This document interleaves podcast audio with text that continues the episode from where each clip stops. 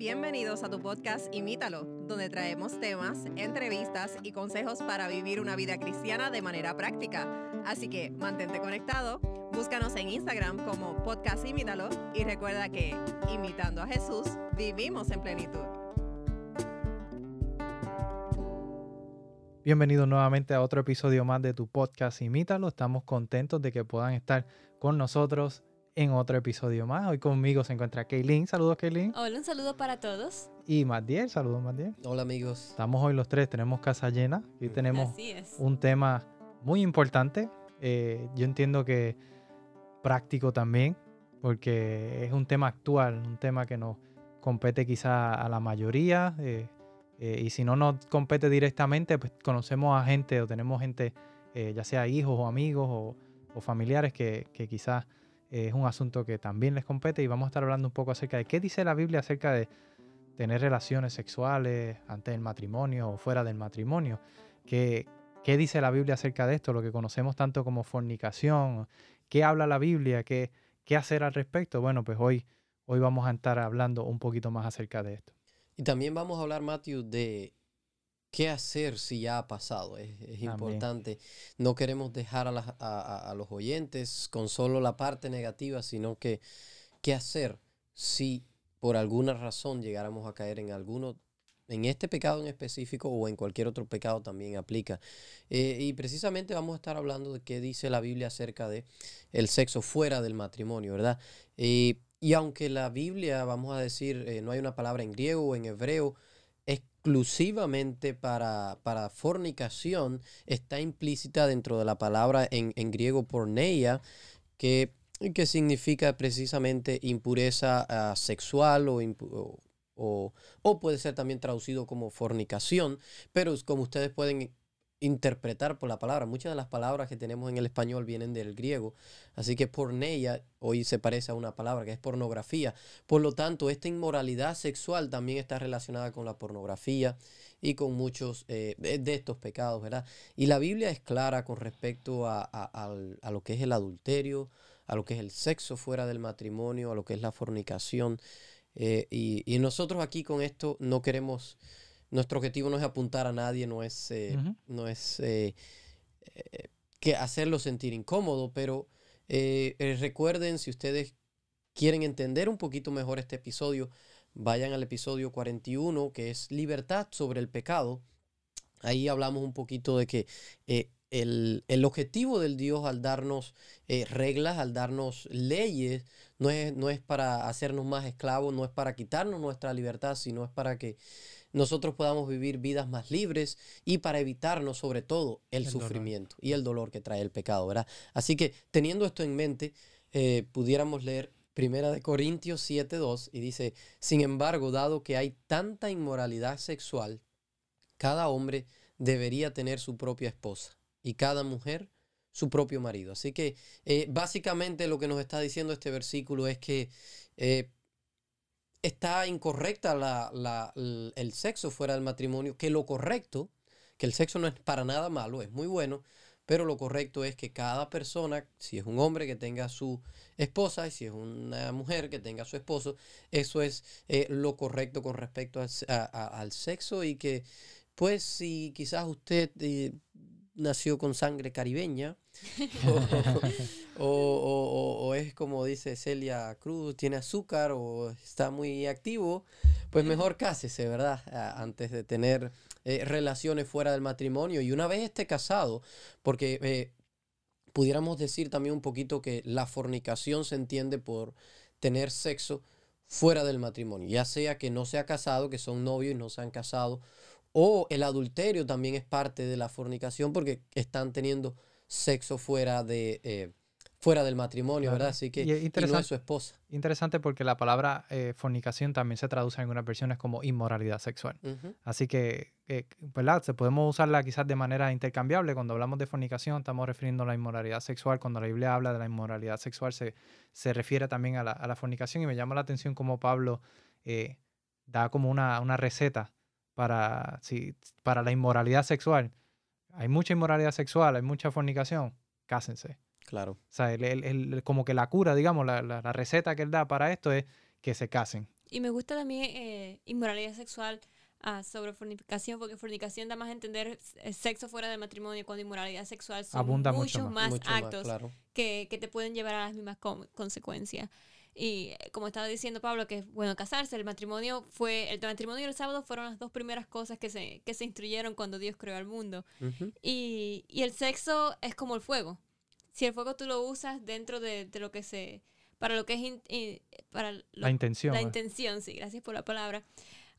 con el fuego tú puedes hacer una fogata y mantenerte caliente, o puedes cocinar y, y hacer tu comida. So, si el fuego se usa con, el, con un buen, dentro de su contenido, tiene buenas consecuencias. Sin embargo, si el fuego lo, lo, dejas suelto fuera de control, pues entonces tienes los fuegos forestales y, y causa más daño. Claro, y es como dentro de su contexto, el, el fuego es, es bueno. Dentro del contexto, esa era la palabra que estaba buscando.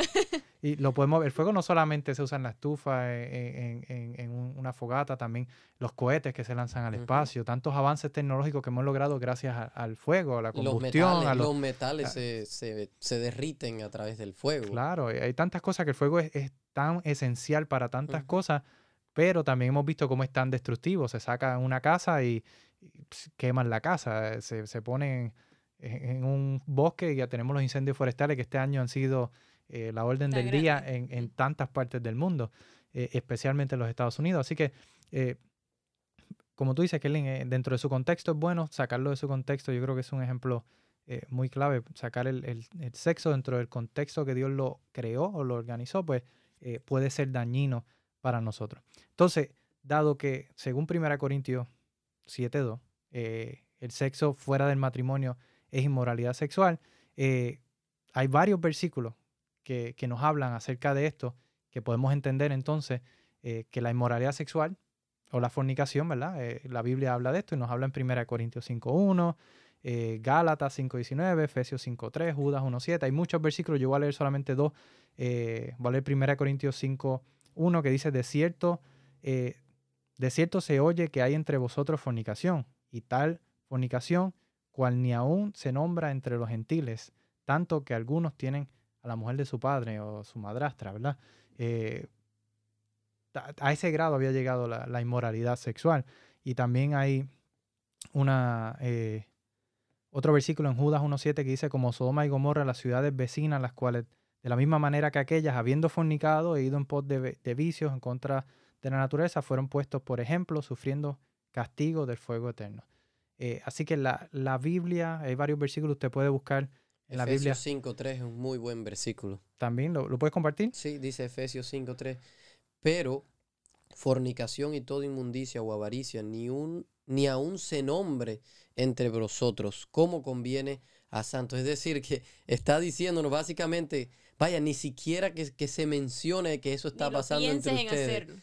Así que ya, hay, eh, hay, una frase, y no sé si aquí es el, pero no sé por qué al leer esto me acordé de esa frase y la dijo eh, Martín Lutero.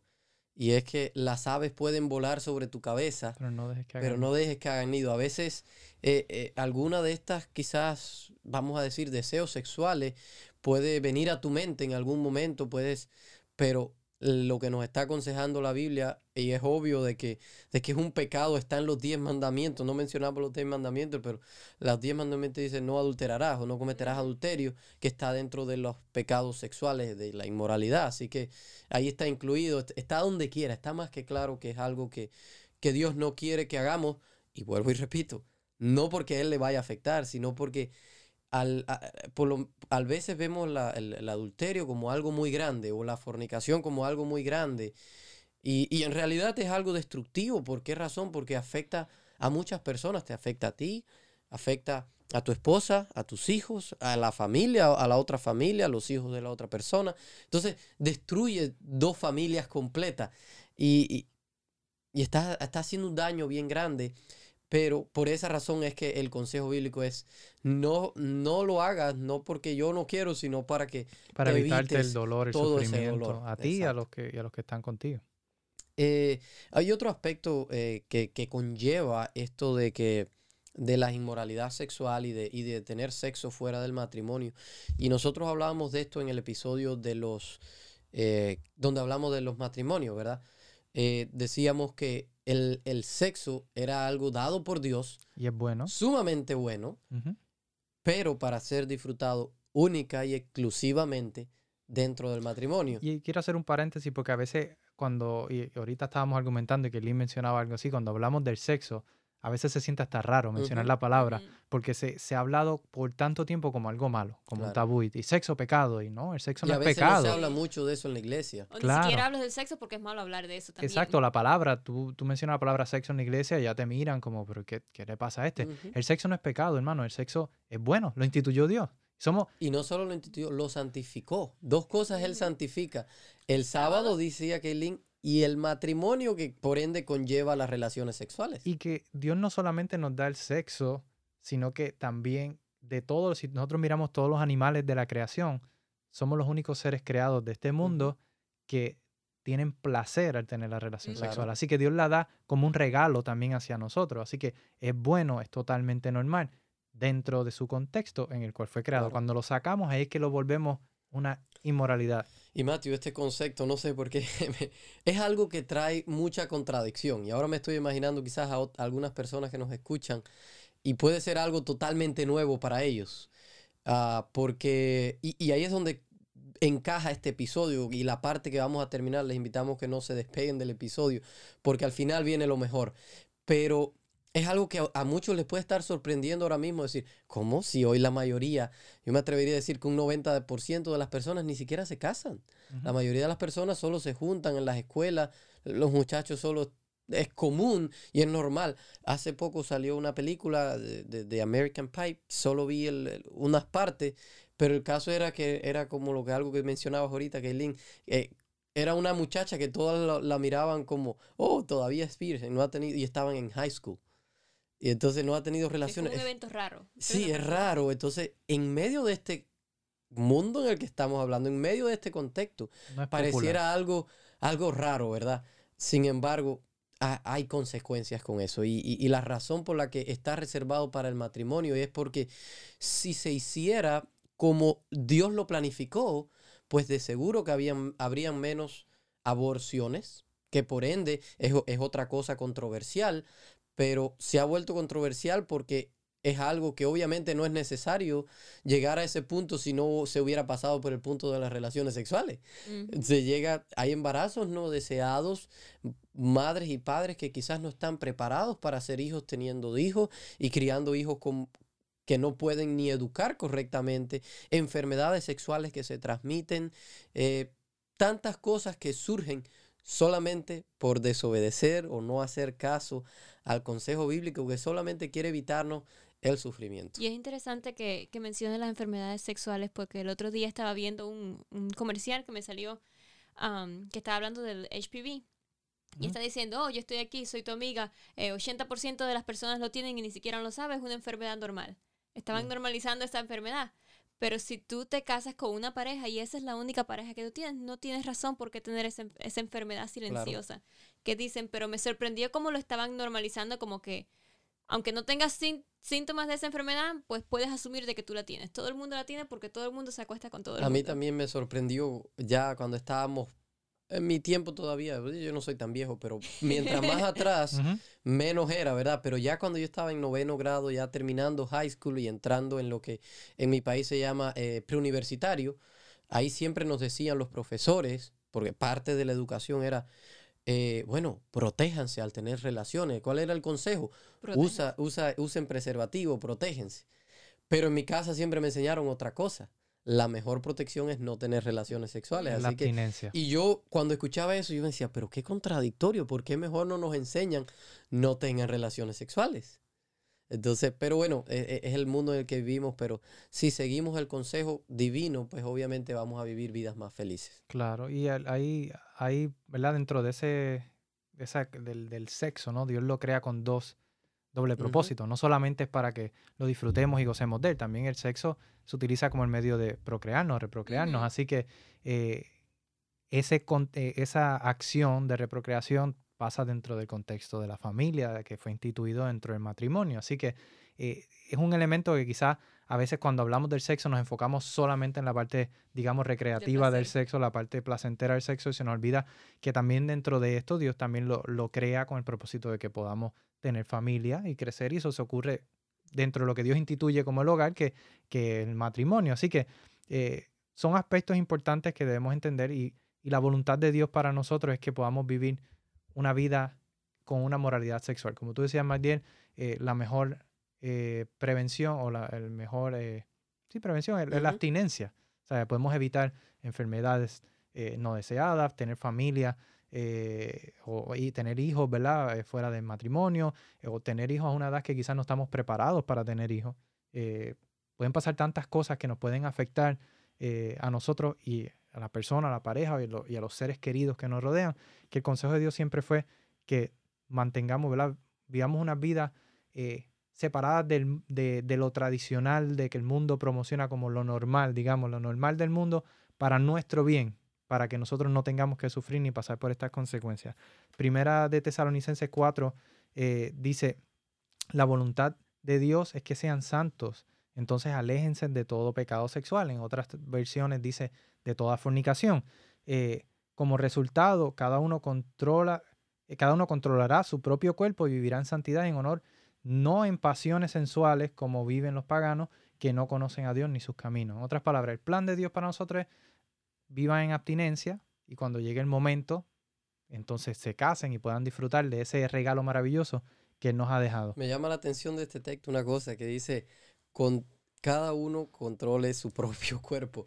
Y yo no sé, Matthew, nosotros que hemos vivido quizás un poquito más que, que Lincoln, si te puedes imaginar, yo conozco personas que son incontrolables literalmente, personas que vemos en las iglesias y, es algo es algo satánico porque son personas que y, hablábamos antes de empezar el episodio un poquito de las diferencias entre pecados y, y, y no hay diferencia en cuanto a la en cuanto a Dios como Dios ve el pecado, pecado es tan malo es, vamos a decirlo, a la vista de Dios, un adulterio como una mentirita, ¿verdad?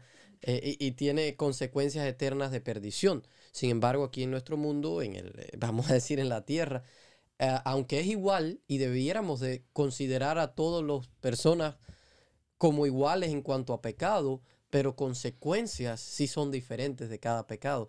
Pero he visto personas que son incontrolables, su cuerpo quieren eh, eh, a toda, a toda, en este caso hombres, a toda mujer que ven, quieren, quieren irle arriba y quieren, quieren empezar a hablar. Y eso es, y me sorprende como lo presenta este texto, están diciendo, están viviendo como paganos. Entonces, si decimos conocer a Dios, si decimos tener una relación con Él, pues es obvio que necesitamos, dísele aquí que necesitamos controlar nuestro cuerpo. Exacto. Y hay un punto bien importante con respecto a esto que, que, era una de mis inquietudes bien grandes, especialmente cuando yo estaba en esta etapa de, de digamos que esto me incumbía más eh, y era más, más relevante para mí en aquel momento. Siempre se habla de las consecuencias. Las consecuencias normalmente son enfermedades sexuales, hijos antes del matrimonio, esto, aquello, lo otro, pero eso se resuelve con un profiláctico. Entonces, ¿qué consecuencias hay? Si podemos tener una protección, digamos, y, practicar, seguir, disfrutar del placer y no haber ninguna consecuencia, porque no, no hay, ¿verdad? No, no, hay ninguna enfermedad sexual, no hay un hijo antes del matrimonio, nadie se tiene que enterar, en fin, eh, parece como que no hace sentido y, lamentablemente muchas veces el enfoque es solamente en las consecuencias físicas, digamos, de, pero hay unas consecuencias que van más allá.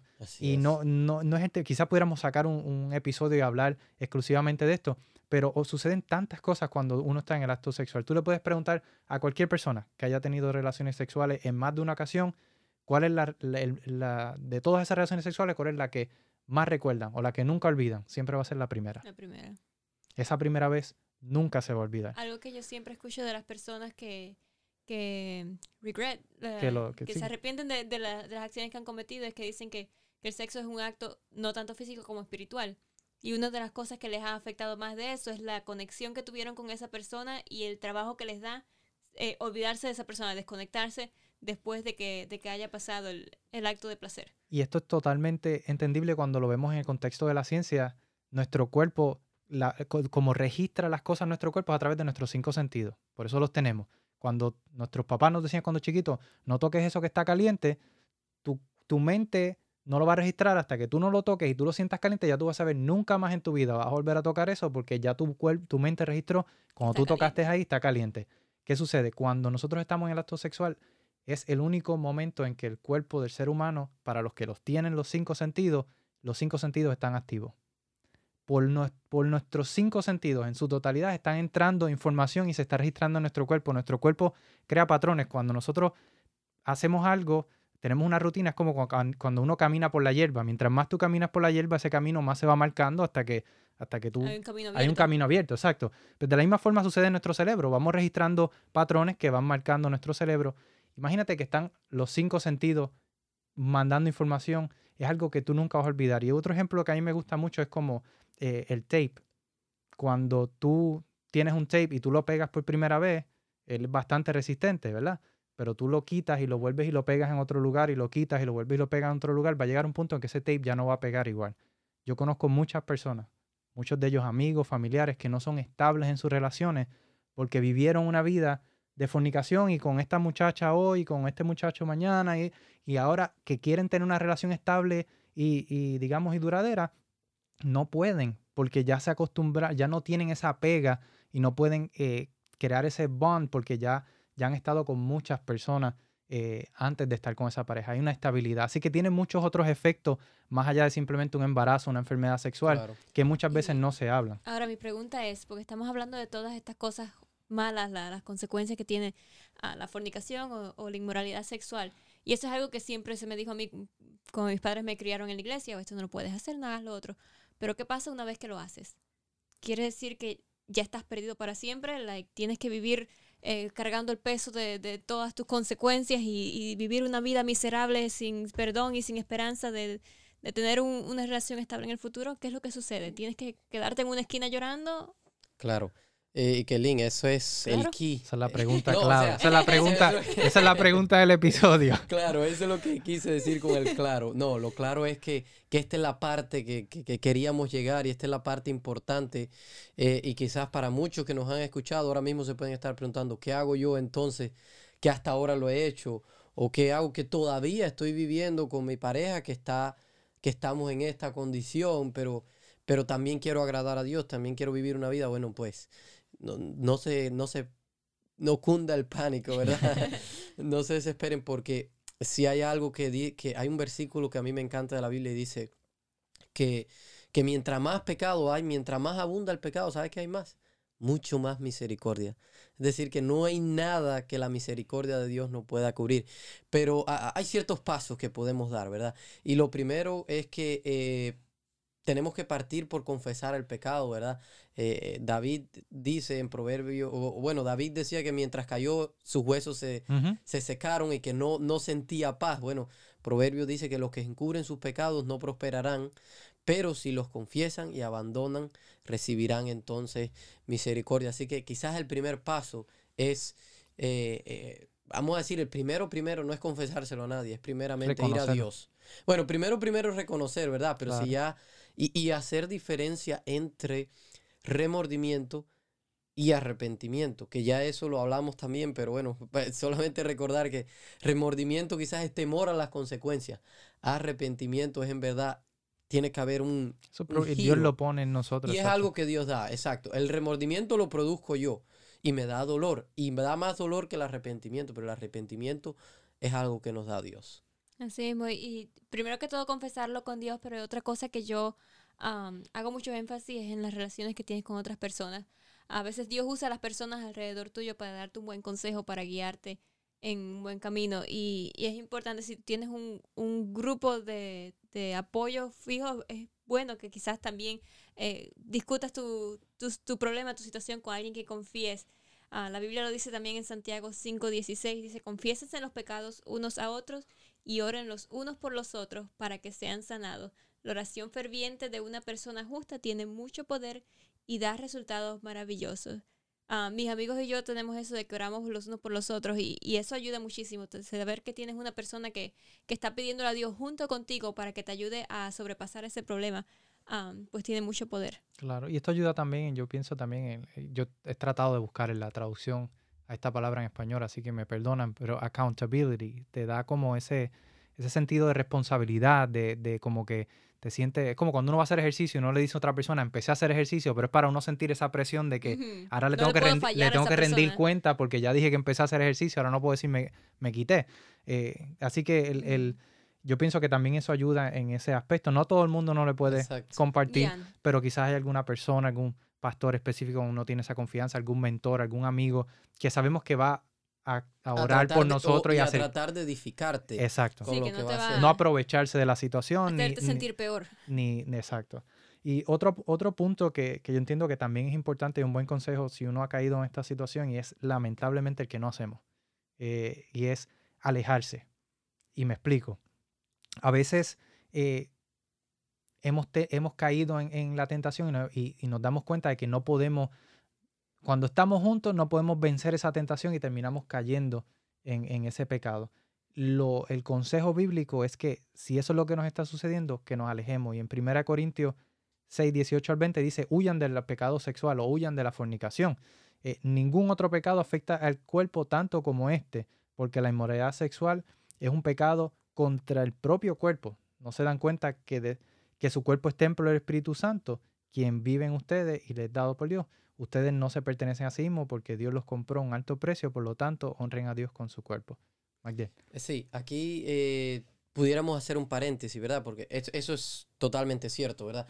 Eh, y aplica cuando estás quizás teniendo sexo con, otra persona que no es tu, pareja, o quizás antes de casarte, eres, son novios y no se han casado y están haciéndolo. Pero hoy en día hay algo muy común y es necesario que, que sea aclarado ¿Qué tal si llevan, vamos a decirle, lo que aquí se llama juntos, ¿verdad? Se juntaron. Y tengo un amigo cercano que eh, eh, él se juntó con su esposa desde los 17 años por ahí y ya se fueron a vivir juntos. Y a estas alturas, cuando ya yo lo conozco, ya ellos tienen tres hijos, bueno, ya tenían cuatro hijos ya después, eh, y ellos todavía no estaban casados. ¿Qué va a hacer ahí? ¿Separarse? ¿Alejarse? ¿Verdad? Ahí quizás lo más conveniente en una situación donde hay una relación eh, eh, formal y establecida, no, quizás lo mejor no es separarse, sino buscar, pues, eh, primeramente el perdón de Dios, como ya dijimos, pero buscar un casamiento ante Dios y que las cosas sean arregladas de la mejor manera. Y en ese, en ese caso, y entiendo tu punto, porque quizás hayan personas que estén escuchando el episodio y entiendan ahora, después de haber tenido años de una relación, que están en fornicación. Pero para aquellos que están empezando, digamos, que están cometiendo ese acto sexual por primera vez, o, están cayendo, o pueden ser adultos quizás, puede ser adultos que ya se han divorciado y están, tú sabes, no están casados, están fornicando. Entonces, eh, el, el consejo es, mira, evita ese contacto con esa persona que te está haciendo caer eh, si no puedes controlarte, ¿ves? Eh, si pueden eh, controlarse y pueden no, no llegar a este punto, pues no hay problema. Pero si, si el punto es que cada vez que se ven o, caen siempre en esa tentación, es mejor darse un tiempo, separarse y buscar ayuda de Dios para que Dios los ayude y los purifique en este sentido y les dé la fortaleza, porque por nosotros mismos no vamos a tener esa fuerza. Así que cuando, cuando hablamos de alejarnos, es alejarnos de esa tentación, de ese pecado. y como decía Pablo, si el caso es que ya estás en esto y tienes, estás conviviendo, lo que sea, pues el consejo es, mira, no te sigas quemando, cásate. Eh, y, ¿sabes? Resuelve el problema. Exactamente. Eh, pues queda entonces otra pregunta por hacer y esta pregunta eh, debería ser hasta dolorosa para nosotros de hacer, ¿verdad?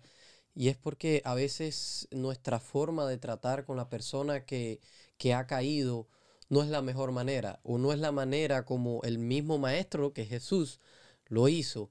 Y es qué debemos de hacer nosotros como cristianos o quizás en la iglesia cuando alguien quizás cae eh, pues en un pecado, ¿verdad?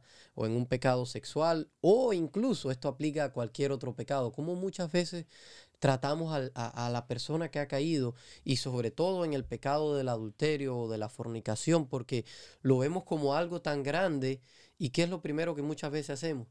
Tendemos a juzgar a esa persona, tendemos a tildarlo por esa pecado en específico, oh, esta persona es adúltera, oh, este hace esto, y a comentar y quizás hacer algo que es más bien destructivo. Pero necesitamos, eh, pues, analizar. Y, vale destacar que muchas veces hacemos esto solamente para encubrir nuestro propio pecado. Porque la única diferencia es que él lo está cometiendo un pecado de ese tipo y nosotros estamos cometiendo otro pecado. Así pero los dos están pecando. Pero los dos estamos pecando, ¿verdad? al, criticar, al destruir, al levantar eh, chismes que no son constructivos, pues estamos igual cometiendo pecados iguales, pero necesitamos aprender, como se llama este, este podcast, de Jesús y necesitamos aprender a imitarlo como Jesús hizo eh, con los pecadores, ¿verdad? Eh, y, y, Jesús lo que hizo siempre fue mostrar misericordia. Juan 8, 10 y 11 dice, entonces Jesús se incorporó de nuevo y les dijo a la mujer, ¿dónde están los que te acusaban?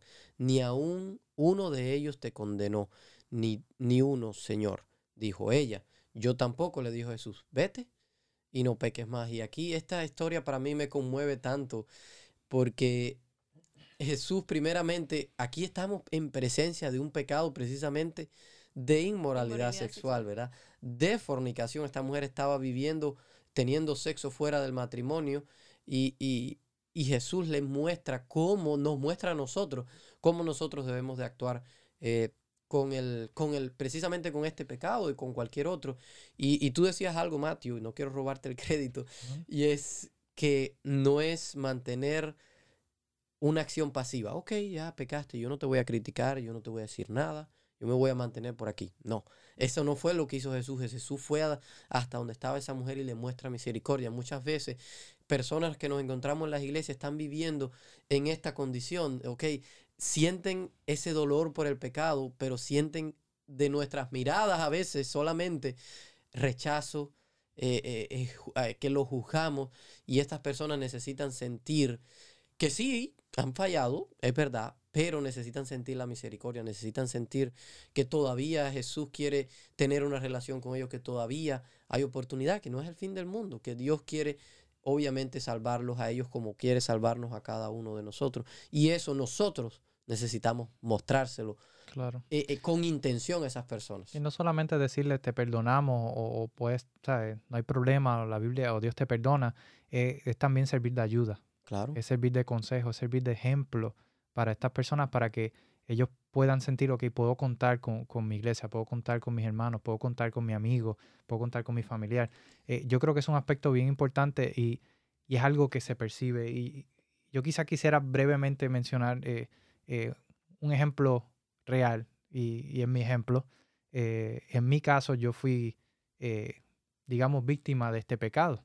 Yo forniqué y tuve relaciones sexuales antes del matrimonio y yo me encontraba en un momento quizás apartado de los caminos del Señor, pero aún tenía un poco ese temor del Señor eh, y, tenía quizás ese, el, Espíritu Santo seguía hablando a mi vida, aunque yo ya no estaba yendo a la iglesia, me encontraba ¿verdad? viviendo un estilo de vida que no agradaba a Dios.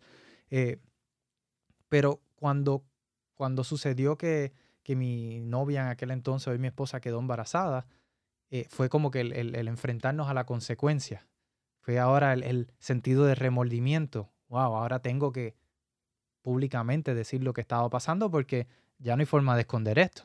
No, no íbamos a abortar a, nuestro bebé ni íbamos a, cometer una locura así. Así que eh, dentro de esta situación, sentir el, miedo, el temor del rechazo, para mí fue algo bien grande más que, más que reconocer que lo que había hecho estaba mal eh, y me sentía mal, me sentía avergonzado por lo que había sucedido, pero también mi temor mayor era el rechazo de mi familia, el rechazo de mis hermanos de iglesia, aunque ya yo no asistía a la iglesia.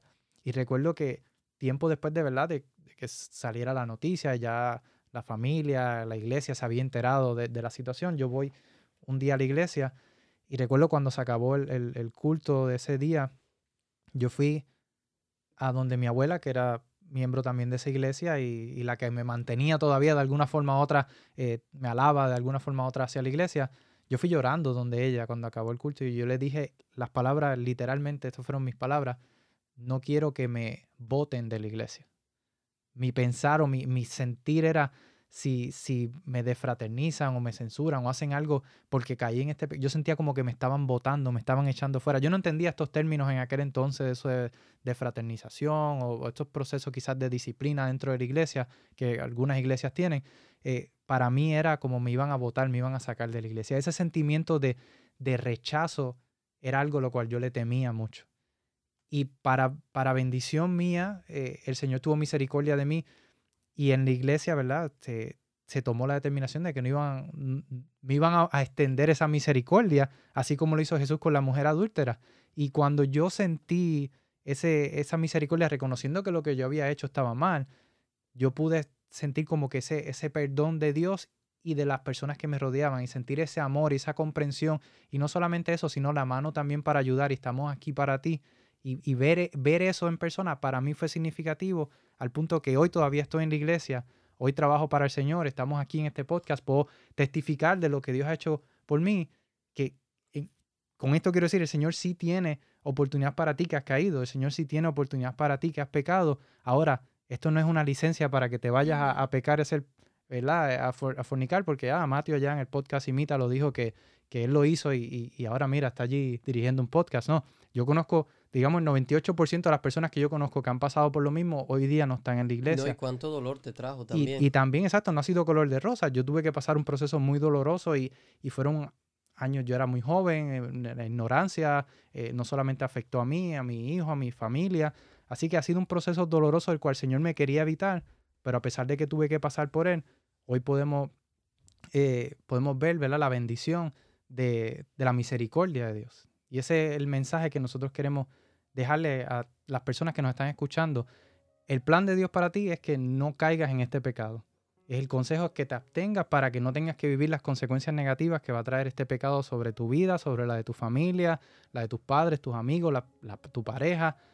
Pero si has caído en este pecado y, estás viviendo quizás en este pecado, Queremos decirte, Señor, hoy quiere libertarte, quiere sacarte de ahí, quiere darte una nueva oportunidad, una página nueva.